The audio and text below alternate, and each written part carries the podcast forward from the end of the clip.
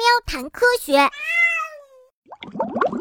河蚌是生活在江河与湖泊中一种非常常见的贝壳类动物，体型较大。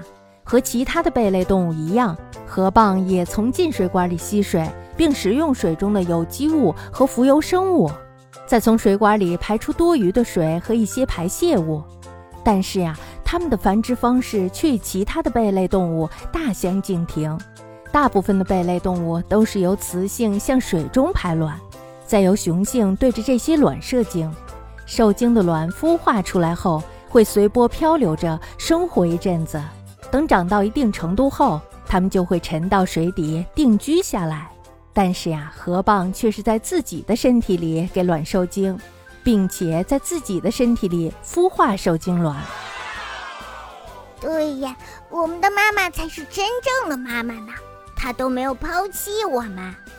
等这些受精卵孵化出来，河蚌就会通过水管把小河蚌送到外面的世界。当然啦，它们不是不负责任的把孩子送走。当庞皮鱼靠近自己的时候，河蚌就会把孩子托付给他们。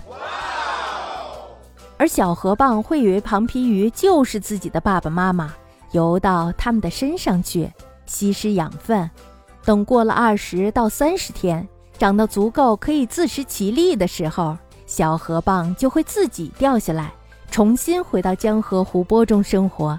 就这样，小河蚌们在自己的亲生父母照看小庞皮鱼时，自己则在庞皮鱼的照料下茁壮成长。哦，原来还是被交换了，呃，真是的。